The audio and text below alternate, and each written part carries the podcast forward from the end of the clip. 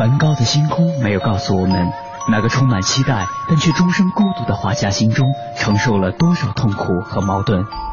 他只是静静的流转，安静的有些绝望。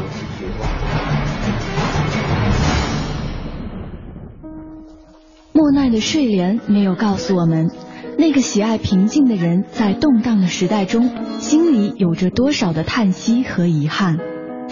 他只是静静的绽放，用柔弱的身躯撑起了整个时代。毕加索的线条没有告诉我们，那个一生充满激情与创造的人心中有着多么宏大的理想和期待。他只是霸道的出现在每一幅画作中，让世界都看到了自己。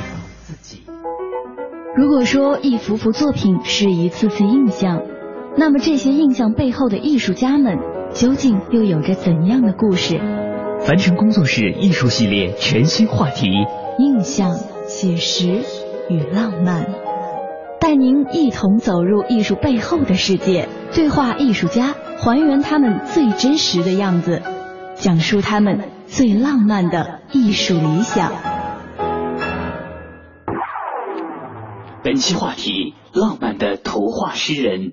本期节目嘉宾：康建飞。康建飞，一九七三年生于天津市，一九九七年本科毕业于中央美术学院版画系，二零零零年毕业于中央美术学院版画系研究生同等学历班，毕业后留校任教。现为中央美院版画系副教授、硕士生导师，中央美院版画系第六工作室主任，中国美术家协会版画艺术委员会秘书长，中央美院青年教师协会秘书长，中国人民银行金币总公司图案与设计评审委员会委员。现在的康建飞已经是一位成功的版画艺术家。如果我们让时间倒流到他小时候，是怎样的机遇让他接触了艺术呢？他又是怎样开始的版画学习呢？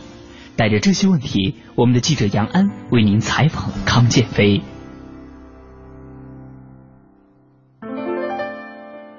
您好，听众朋友，欢迎收听《印象写实与浪漫》，我是杨安。在今天的节目当中，我们继续和艺术家聊人生、聊艺术。今天我们访谈的这位艺术家呢是康建飞，康老师您好。哎，您好。嗯，康老师挺正叉的，中央美院老师是吧？对对。嗯，是中央美院。哪个系的？版画系。版画系啊。版画也是画，所以我们所有的访谈基本上都是从什么时候开始走上这条道开始的。嗯，每个孩子小时候都有一个涂鸦的一个过程。您自己记忆当中最早跟这件事情的联系的记忆在什么时候？大概是个什么情景？呃，回忆小时候的那个特别小的那个对画画这种印象相对来说弱了。我倒觉得就是特别小的时候，我印象特别深刻，就是家长对我的评价吧。第一，比较调皮。但是对手工的东西比较有兴趣，嗯，就会自己鼓捣一些小东西，包括用哎木头啊刀子去修做一个小的手枪，或者用磁铁做一个所谓的一个小小的模型，嗯，特别小的时候我就印象特别深刻，对这个东西就特别有兴趣。大了之后呢，因为这个呃家庭的原因吧，因为我父亲是搞这个绘画的，还有母亲是个戏剧演员，嗯，所以在家呢从小可能有某种。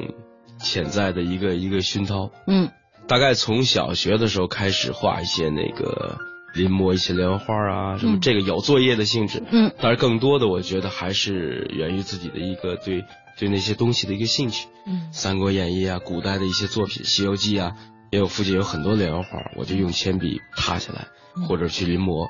一直到大概初中的时候，嗯，才考虑到成为一种，就是有可能成为一种专业，嗯，当然还不是我从我角度考虑，可能是父母有这个，呃，对未来的一个职业规划，嗯，那开始在少年宫，在这个专业的这种所谓的美术培训班里开始学习，嗯，包括素描啊、石膏像啊，包括色彩的一些东西，嗯。不是自己的，是父母的选择。呃，基本上我觉得还是父母起的因素比较大。那初中的时候，初中的时候，呃，往后呢是这样，往后我是中学的时候在天津长大嘛，在那个塘沽。嗯。中学、初中的时候上了一个相对相对来说啊，嗯，也不能这么直接，就是呃比较差的一个初中。啊，咱文理化这块。对，所以就是怎么讲，就是同学就是这个成分非常复杂，因为我们过的日子可能都是那个打架呀、早恋啊，都是这种生活。但是我在其中呢，是属于就是我不太用费劲，可能就是总是学习在算是特别好的啊，特别好，特别好。嗯，但是跟交了一些这样的朋友，对我可能未来这个性情这种培养也有关系。嗯。然后呢，从这个初中毕业的时候，升高中的时候，很自然就升到一个这个重点高中啊。当然，重点高中的时候，就是说最大一进入这个高中的时候的困惑就是完全不适应。嗯，就是学习可能还能跟得上，但是跟同学就是呃他们有兴趣的东西跟我有兴趣的东西可能有距离。然后高一的时候就造成，就高一结束的时候，我进去的时候，我记得是语文课代表，呃，算是中考的时候就非常高，可能语文大概。一共一百二十分的得一百一十多分，啊，但这样的成绩到了高中一年级结束的时候，基本上就跟不上课了，因为就不怎么上课，经常逃学啊玩啊。等到高二的时候呢，因为这个班啊有一个，我现在说这叫赵唐斌，嗯，当时是我那一个届一届考考这个大学的时候，美术类院校第一个考上的，嗯，他对我影响我觉得比较大。那，潜在的什么影响呢？我觉得我我从这个绘画的这个所谓的世家出身啊，我觉得很多小朋友你同年段的可能不会画画，嗯嗯，突然发现一个就是能用色彩去画一个人的时候，啊，对我的这种冲击是特别大，嗯，然后我们俩交成好朋友，又重新在一起开始画画，但是相对来说呢，就是为了考学的话，那会儿就学的比较晚，嗯，然后也造成文化课的这种这种。怎么讲？这种距离，造成最后考了三年。我是从三年，对对对，我从九一年开始考大学，嗯，考这个美术类院校，一直考到九三年，嗯，然后九三年考入这个中央美院版画系，嗯，一直哎。跟咱这性格是不是有点关系？初中的时候学的这个，嗯，这套东西有点，不是性格，就是对，比较 喜欢玩，比较不愿意受束缚。反正不是个乖孩子，不算乖孩子，嗯，对，挺活跃的。也从某种程度上，某一个角度看，还是一个调皮的孩子，有点那意思。比较兴趣，嗯，在那会儿哎体现的可能兴趣比较广。兴趣广，兴趣广泛的人有一个问题，就是很很难。有的人可能一辈子，有的人可能稍微晚一些才找到自己相对来说比较明确的一个可能想做的事情，或者说更感兴趣的人。这个你到高二的时候碰到这样一个同学，这样一个重新开始去考虑绘画这件事，这个时候是不是已经开始更多有自己的成分？觉得这事儿嗯有点我自己的选择了那意思。实际上还是个孩子心理，孩子心理呢，比如说到高二的时候，大家已经考虑到高三的这个高高考了，文科升学，你的未来在哪儿？嗯。但是我就可能就是我觉得我考文化课类大学可能有困难，嗯，所以就选择学这个画画。但实际上当时最吸引我的还不是画画本身，也不是考学本身，嗯，还是当时有一个这个我们现在叫文化馆吧，这个一个老师组成一个班儿，完全公益性的，啊，大概学生有二十七八个人。这些人呢，都是文化课结束的时候就会来到这个教室，甚至有的同学晚上会住在那儿，嗯，就成为一个小集体。但是这个小集体呢，完全没有所谓的那种教育的那种束缚，嗯，我们模特都是大家轮着来做，轮，哎，没有没有没有成本的问题嘛，然后大家一块儿呃吃饭，一块儿聊天儿。一块讨论所谓的跟艺术今今天看来很浅薄的一些一些东西啊，但是很可爱的但是我觉得那种氛围特别吸引我，我愿意跟他们在一块儿生活，可能这个最重要。嗯。然后三年呢，陆陆续续大家都考到各个美术类院校的时候，实际上到第二年结束没考没考上的时候，实际上完全我转变成一种对自己一种讲不上谈不上是职业规划吧，可能是一种。开始考虑你未来干嘛，有点长大的意思了。对，如果这样下去的话，我父亲说嘛，当时说，呃，好事不过三。嗯。如果三年考不上呢，咱们就正式去找个工作，当工人啊什么的。对对，也也我工作过，假期到那个工艺美术厂做一些，比如辅助性的帮人做字啊。嗯。但是，一旦超过半个月的时候，你觉得它是你的未来的时候，你会觉得特别的，确实有一种就是可怕，对未来很担心的一种一种感觉。啊，呃，所以我就说，还是到第三年的时候，我觉得就会变变得特别的，不用大人家长去督促你，你自己可努力去学。因为我一直都是专业，算是都能通过。嗯，文化课过不了。当然到第三年的时候呢，当时塘沽一中有一个呃英语老师姓张的英语老师，当时我可能二十岁十九岁，他大概三十出头，嗯，教英语的，然后那会儿就算是请这个家教吧，哦，请家教了，请家教，但是他给我讲的很多东西，用一个小时的时间，可能有半个小时在讲一些西方的或者美国的一些文化，开眼的东西了，也对，甚至听一些好玩的，嗯。好玩的东西，嗯。然后呢，就大量的做这种题的辅导。他说这个东西你你别把它当成一种负担，嗯。要有兴趣，要怎么样？我觉得就那个呃，当时的那个英语成绩，可能从大概从前一年的二十几分能考到五十多分，哦，就特别飞跃，但是还是一个应应考性的一个东西。嗯嗯所以我今天呢，呃，现在想想就是，呃，小的时候留下的这种所谓的这个短板啊，嗯。在今天还在发挥作用。就今天我们努力到我这个年龄要走出去的时候，这可能对我来说是一个特别大的困惑，因为我没掌握一个工具，交流的一个语言语言。但是有没有这么一个可能？其实我们采访了这么多艺术家，为什么一定要每一个人都要从小的时候开始问起呢？嗯因为我们也会有一个发现，就是小时候你种下的那个种子，不管它是一个短板还是一个长板，嗯将来在未来的时候，某一天会不期而遇，会或者它就在某一个土壤里边。生根了，开花了。当然，这个是我们可能节目采访后半段要问到的，因为今天你也是一个教育工作者嘛。那这种教育的思维，这样虽然是一个语言的教育思维，但是比如说这个张老师吧，嗯他这种思维对你有没有影响？这样一种，并不把所有的时间都放在那个应试化的东西上，不要去太去刻板的去对待这个考题，这种思维有没有影响？怎么讲呢？就是，在一个、一个人从我自己性格来说啊，嗯我在一个年龄段之前，更多用的是一种逆反的东西。实际上我没有什么，就是先入为主的，我就有一种呃发自内心的那种抵抗。抵抗就是家长让我去东的时候，我下意识的就会去西试一试。嗯像您说的，就说当然咱后半段再去聊啊。嗯我特别认同您说的，就是在一个年龄段之前的一种一种对自己的一种滋养或者一种吸收，在你不经意的时候，在你未来实际上都在他们都在起作用，只是可能突出的或者输出这个点渠道不太一样。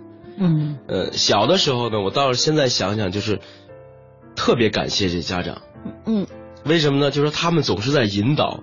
但是像我，比如说初呃小学考初中，初中考高中，嗯我现在想想，我的每一个志愿，甚至我考大学的时候，我每一个呃最终的选择，几乎父母从来没参加过意见，是你自己的？完全是你来决定。嗯呃，我倒觉得他锻炼了我一个怎么怎么讲，一个包括后来出来上大学、工作、生活，呃就是没有依赖感。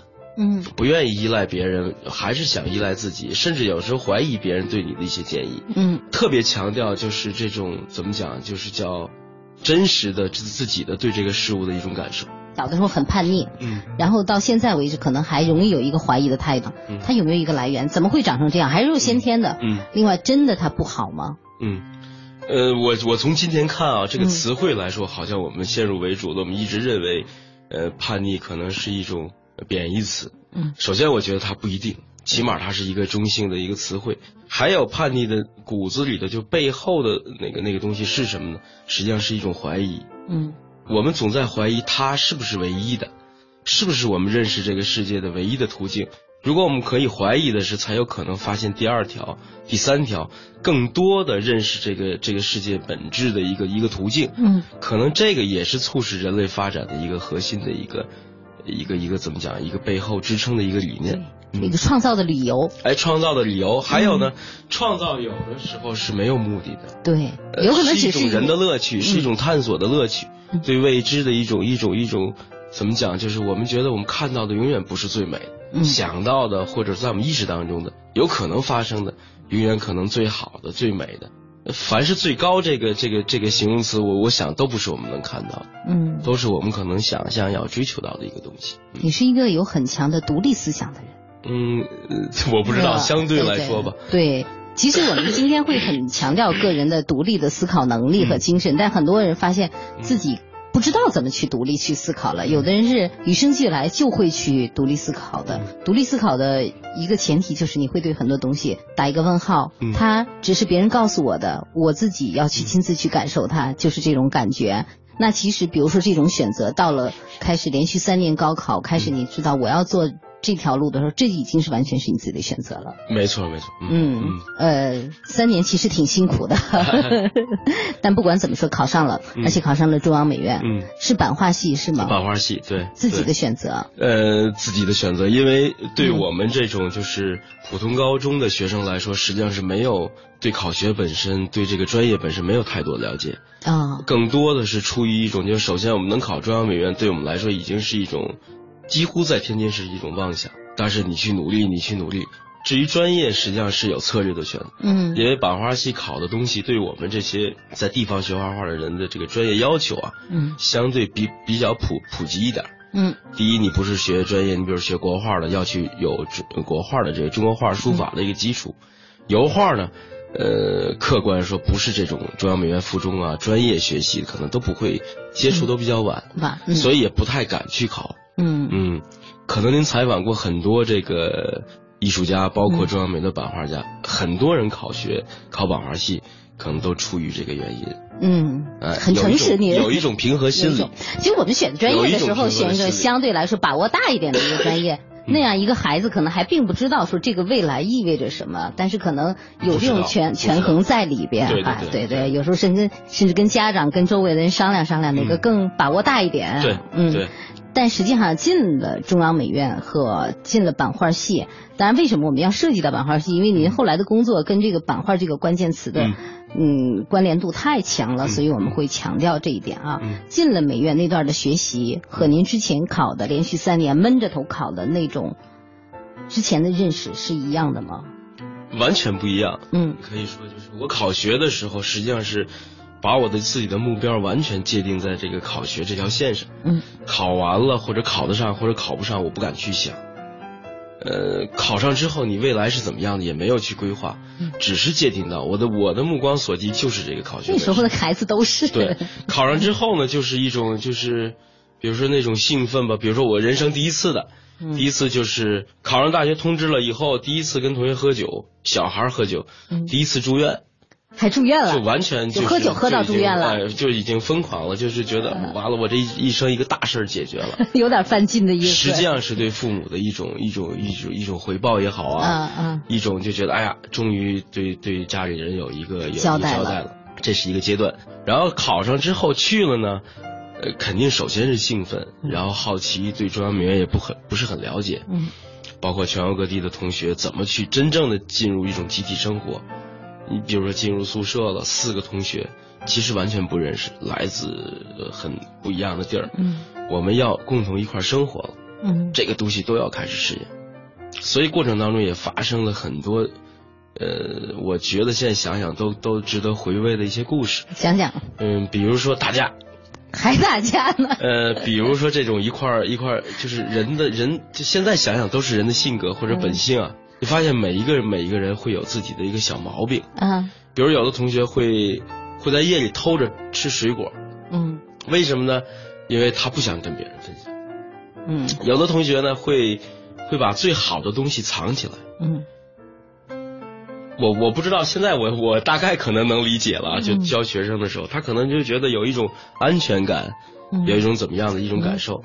那同时，有的同学会特别照顾到别人的感受。嗯，生活上，就是几点睡啊，呃，睡着了，甚至在意自己出不出声音啊，怕影响到别人。那同时一定会有另外一个同学，他就完全不会顾及别人的感受。这是一个宿舍，别的宿舍怎么样？这些同学就开始有这种，嗯，有这种社会感，社会感了，有社会感。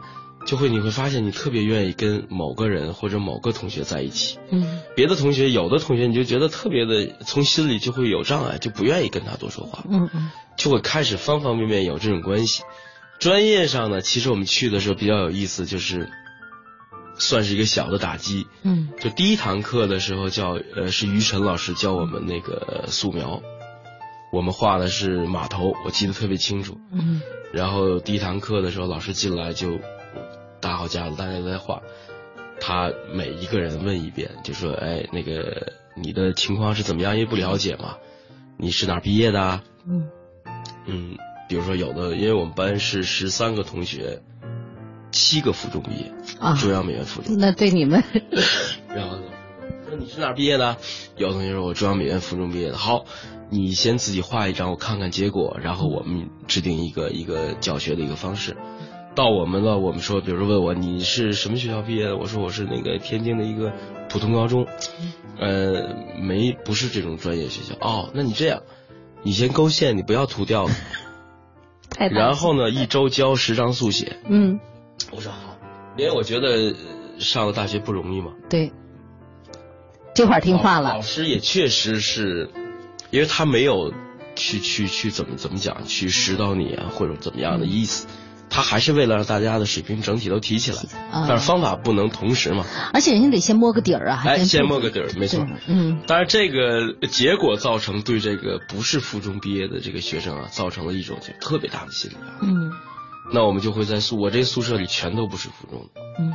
然后每天晚上要不他当模特，要不换一个，我们就在完成这个这个所谓的这个作业。嗯，加餐。哎。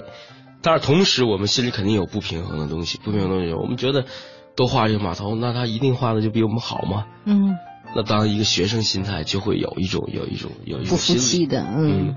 但是现在想想，那个那个时候的那种状态，倒不是说因为多画了几十张速写，你的速写就一定好。嗯。意识到这种专业有多重要，那可能你在这个像比如说我这个身体啊。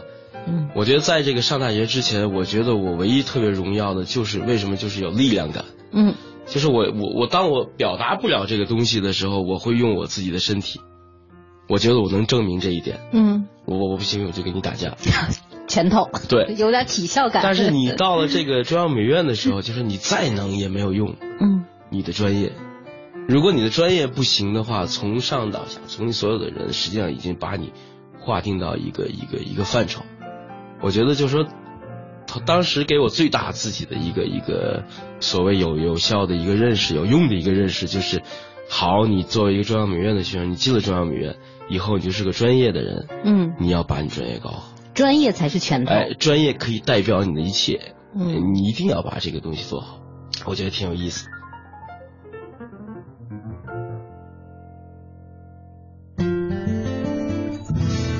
从一定的角度上来说。自从九三年考入了中央美院开始，康建飞之后的人生就一直围绕在中央美术学院这个圈子里。本科和研究生毕业之后，他留校任教至今。或许谁也想不到，这个曾经调皮捣蛋、让中学老师头疼的学生，最终成为了为人师表的康老师。但是生活有时候就是这样的神秘，充满了未知。九三年的一纸录取通知书，就这样改变了他未来的生活。考上了大学。康建飞的生活会发生怎样的改变？大学生活的经历又会给他的艺术创作带来怎样的启发呢？稍后回来听我们为您继续采访康建飞。天晴满树花开，雨天一湖涟漪，阳光照耀城市，微风穿越指尖。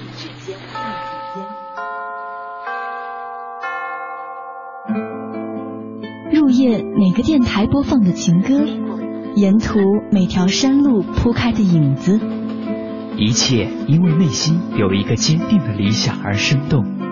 在内心的世界，艺术家们是不羁的行者。那个梦想因为自由，所以浪漫；因为真实，所以感动。他们任由自己的想法穿越阻隔，肆意绽放。凡尘工作室易筋经系列全新节目《印象、写实与浪漫》正在继续。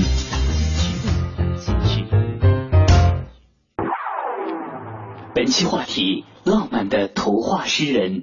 本期节目嘉宾：康建飞。对于康建飞来说，艺术从一种纯粹的兴趣变成了未来人生的发展方向，似乎是一个意外。但是，当他真的敲开了艺术世界的大门后，他的脚步就再也没有停止过。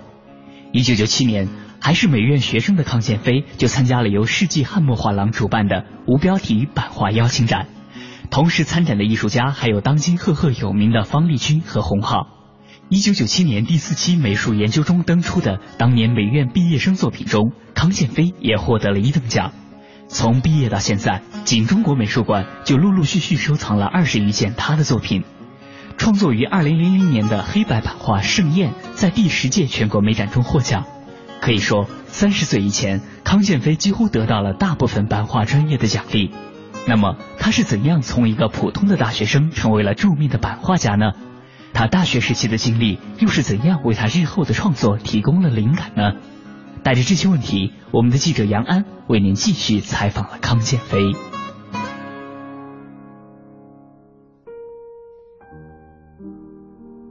听众朋友，大家好，欢迎收听《印象写实与浪漫》，我是杨安。下面继续我们刚才的话题。这是专业上的一个过程，然后小孩嘛，我们中间发生的一些事儿也有意思。上了几年级？一年级的上半学期，嗯，卫生宿舍大概一个星期要查一次宿宿宿舍，嗯，三次不合格怎么着？怎么怎么着，结果碰上这一次轮上我们，我们就连续三次不合格。我看你们几位像，然后把这四个同学叫到学生处，学生处当时岳征老师嘛，说那个也没有别的太严重的处罚，你们准备准备，下周就不要住了，在王府井嘛，嗯，你们四个就搬出去找找房租房子。去。当然，对我们那会儿的孩子没有这种生活经历，吓坏了，吓着了。说这这真让出去啊？那他说那怎么办呢？你这个说你们三次，你这个完全都不合格。嗯，完我们就争取我说你给一周的时间，看看我们那个那个表表现，如果不行我们就搬。结果回来之后就开始排这个值日啊，什么排这些人嘛。从那以后，好像我们宿舍九十分的时候都少。可能都得九十五分啊，特别干净，特别干净，吓着了，吓着了。嗯，然后再说点，就是今天说，我不知道，就是也有别的意思，怀念的意思。我们一年级，我们这一个班就开除了两个同学。哦，我我不不方便说他们的名字啊。后来也对我们那个班打击比较大。我们都觉得，就是说，嗯，你用了这么多年，那么不容易的去考上中央美院，嗯，真的就因为比如说不合格或者怎么怎么样。嗯，就真的就给你开除掉了。嗯，开除掉。当然后来这两个人发展，我觉得都还可以。嗯，也都上了不同的学校，呃，那个别的美院。呃，这个是另外一个话题啊。我就，但是对我们来说，我们觉得，哎呀，真要严格要求自己，得珍惜。嗯，你这么一个打架的孩子，小的时候就经常用拳头说话，然后又经常叛逆怀疑的孩子。在这样一种训练氛围内，当然我们先不去探讨这个训练的这个从教育的角度啊，但是央美它确实它有它很很传统的一套的东西在里边呢。那个时候会内心有一个形成一个烙印，或者说怎么去化解这个东西？嗯，就是要试图改变自己，试图改变。我觉得这个事儿发生之后，就说对我有一个我熟悉的朋友、同学可能都了解的一个事儿，就是一个大一个大的转化。呃，就是上大课那么多人的时候，另外一个班的同学站起来拿着皮带，指着我，嗯，就要揍我，要打了，我一句话都没说，啊，我一句话都没说。但是我觉得那个，我觉得对我自己就是一个成长。我觉得可能有更多的事儿要去做，更更有证明你自己的能力的一个机会，没有必要去去去去怎么讲去干这种事儿。还有一个呢，成本太高了，就说你让你开除了，如果你再回来的可能性很小。还有一个家庭对你的付出，朋友、亲人，你是承担不了的，你不敢去触碰那个底线，你就要遵守，不仅仅是遵守，你还要做得更好。其实您后头都讲了，我就想问您，一句话没说的时候，表现的行为是一个一句话没说，但内心的感受是不一样的。你可以是胆怯了，嗯，我不敢说了，嗯，我胆小了，或者说是我成熟了，嗯，我可以忍住了，我可以包容了，嗯。你觉得那个时候感觉到的更是一种成熟的东西？我觉得是觉得挺挺挺成熟的，挺，我觉得自己长大了，长大了。对，还有一个呢，就是在这之前，实际上对这一个规则啊，嗯，你会会有一个充分的了解，哪些东西是不可以触碰的，嗯，哪些东西是可以反复触碰的，嗯，而且哪些东西是学院给了你个巨大的余地。你比如中央美院在作品上你做的更过分，不管你怎么过分，嗯，也不会因为你的作品把你开除。哦，所以我就觉得在那个方面，可能反而就是你把会有精力啊，更多的精力去去发挥到那个角度上。嗯嗯。还有一个，确实到了北京之后呢，被一个，我现在想想，被了被一个中央美院一个巨大的一个气场，嗯，他把你笼罩住了，嗯，实际上你不可能百分之百的像在家里的时候充分的施展开，嗯，因为比你画的好的太多了。这种笼罩会成为一种负担吗？不是负担，就成为一种就是怎么讲呢？就是你想冲破它，你想冲破它，但是要假以时日，要忍下来，要去弥补你没有的那个东西。年纪没有东西太多了，你年轻那种小狂妄给没有了。没有了，没有了。给一层一层剥掉了。对你，嗯。我比如说我跟同学吵架，最后我们班长嘛，就就是文忠言是我们班长，嗯。这最后，呃，我就说咱试试这个天津人的嘴啊，嗯，一个人对十二个人看行不行？最后结果确实不行，我说不过十二个人，你还是气坏啊，走了。但是你就发现没有人跟你吵，没有人跟你吵。第二天这个事儿像没有发生过一样。嗯你对集体的时候这种感觉，其实大家在训练我。嗯我第二天我的反应就是什么？你想不想在这待？想不想重新跟好朋友一块吃饭聊天？嗯那你去给人道个歉，去给每一个人道个歉，嗯，这个事儿就算结束了。我觉得那个那一次对我就特别有成长，有点小刺儿头的意思，刚开始是吧？有那么点意呃，比。较事儿多吧，事儿多比较事儿多，就是嗯要去，因为现在怎么说呢？我是金牛座嘛，嗯，非要把一个理说清楚，就非要较辩真儿啊，特别较较劲的这种，对对对。嗯，有点那这个小刺儿头，将来的成长有可能有两种，就是在一个很大的一个环境里，刺儿的刺儿的给你彻底趴下了，我一点刺儿也没了，但是也成了一个很软的这么一个。嗯还有一个就是我知道那些刺儿没有什么意思，嗯我把它收敛过来，积攒内在的力量，变得成熟了。嗯今天看来，好像你是向着后后一种方向发展了。嗯，我觉得，呃，跟今天如果说啊，就是我首先我我不能说自己怎么样，嗯。就是如果说今天比过去更成熟了，或者说有有有一些小的东西成就的话啊，我觉得就是我特别感谢我犯了很多小错，小错，所以我不会犯大错。哟，这话太棒了。我知道结果，嗯。我会触碰一下，我知道它结果程度，所以我这个人人生，我想想我这个，包括家长跟我说，我这么多年我经常会犯小错，嗯。但是我没犯过大错误，包括个人人生各重要的选择的时候，嗯因为我知道这个经验很重要，我会比怎么讲，就同学或者老师对我的，我可能比同龄人经验要更多一些，因为你感受实际上我接触的事儿就更事儿多多一些，嗯。对对对对，嗯，这段经历对你的艺术创作有没有影响？呃，那会儿讲啊，嗯我觉得还是一个没进入一个就是正式的一个艺术家嗯或者一个嗯艺艺术状态的一个一个生活。后来实际上就是我的大的人生的或者说专业的转化是进入工作室，嗯。我们是三年级进入这个版画专业工作室，啊，三年级进入工作室，然后我选的是木刻，嗯。木刻当时是谭全书呃谭先生嘛教我们，嗯。结果没有人，因为觉得这个专业太传统了，没有人学，只有我一个。你为什么学这个？嗯，您说的这个特别有意思，这原因实际上我要是学生在选工作室，原因很多。嗯我们班可能就是呃同学处的相处的非常好，重要的原因可能是同学关系。嗯比如说我应该正常选，应该选丝网工作室。嗯文中言啊，几个同学关系比较要好嘛，嗯大家商量好要选这个。但是后来我做丝网，我确实对我来说就是这个纯技术的东西，比如对板啊什么，对特别有困难。啊还有一个呢，就是一种小心理，突然知道到系里看这个表格的时候，就是没有人选木刻。嗯哎，我觉得你要没人选，我说我要自己选，我觉得挺好，一个人在那儿做东西，条件很好嘛，然后我就选了。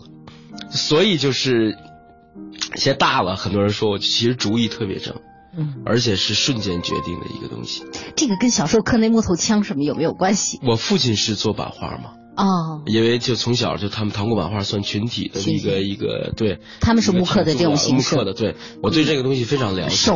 哎，非常熟，小时候就刻过，嗯。所以我就是选择这个木刻工作室。但是进入木刻之后呢，我就觉得，包括谭先生这个老先生这人，嗯。对我就非常，现在看来那个时代的人，别说就时代的不同啊，像他那个时代，像这样的那么正直、对教育那么有热情的人都不，呃，受他我觉得影响很大。还有一个呢，一进入这个创作状态，接触到木刻的时候，觉得哎呀特别喜欢，嗯，就找到一个特别适合自己的一个工具，就觉得你刻这个东西对别人来说可能是困难的，但是对我来说就特别容易，我上手就特别快。跟你是一套的，这哎，个东西特别的能配套比较合适。这个人有的时时候是这样，对，哎你是你是比较喜欢一种力量感东西的人，有点那种劲儿呃，也也不一定。也不一定你比如说我，我不知道我我我这个细细节的东西其实也会比较，我我唱歌公认的比较好。就是细节的这些东西也能处理好，我能也能处理，它不是特别简单粗的那种、粗糙的那种、那种、那种事儿。但是这个地方我就想问一个问题，还是回到央美的学习阶段，那是九几年呢？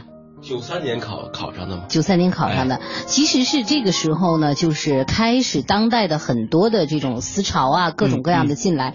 问到很多去央美学习的孩子，他们有一种感觉，首先就是一进去以后，发现自己的师哥师姐，或者说那些尤其在北京啊，在上海、南方长大的孩子，他们会说很多的自己听不懂的哲学语言，有很多的哲学概念，你根本都不懂的。我估计你那时候接触这些，在也没有不懂哈。另外那个时候可能这种传。传统的手艺已经开始被这些现代更那什么、更时髦一点的东西开始开始去去影响了、冲击了。就这两个对你在当时选择有没有一个影响，或者有没有一个困惑？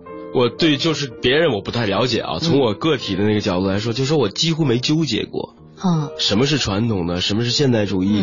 如何当代？大概九三年、九四年开始这个。像方子军他们这一批圆明园的艺术家开始有这个所谓的市场，开始有展览。你比如说，我印象最深刻的，在这个中央美院画廊的展览叫《肖像性质》，肖像性质呢是毛燕跟这个周春芽老师。嗯，起码对我们来说，我们就觉得，就说从技术上讲，毛燕画的很好，嗯，很耐看。嗯，周春芽的那个绘画呢，就觉得已经很新了。嗯，但实际上对我们来说，我们没有意识到这个东西是一个对我们。传统多大的一种一种改良，一种一种颠覆性的东西，因为我们学的很多东西可能就是这个路子来的。嗯，我们已经涉及到这种设计类的东西，主观处理画面的东西，就特别自然而然的。我们这一代呢，我觉得啊，可能就是。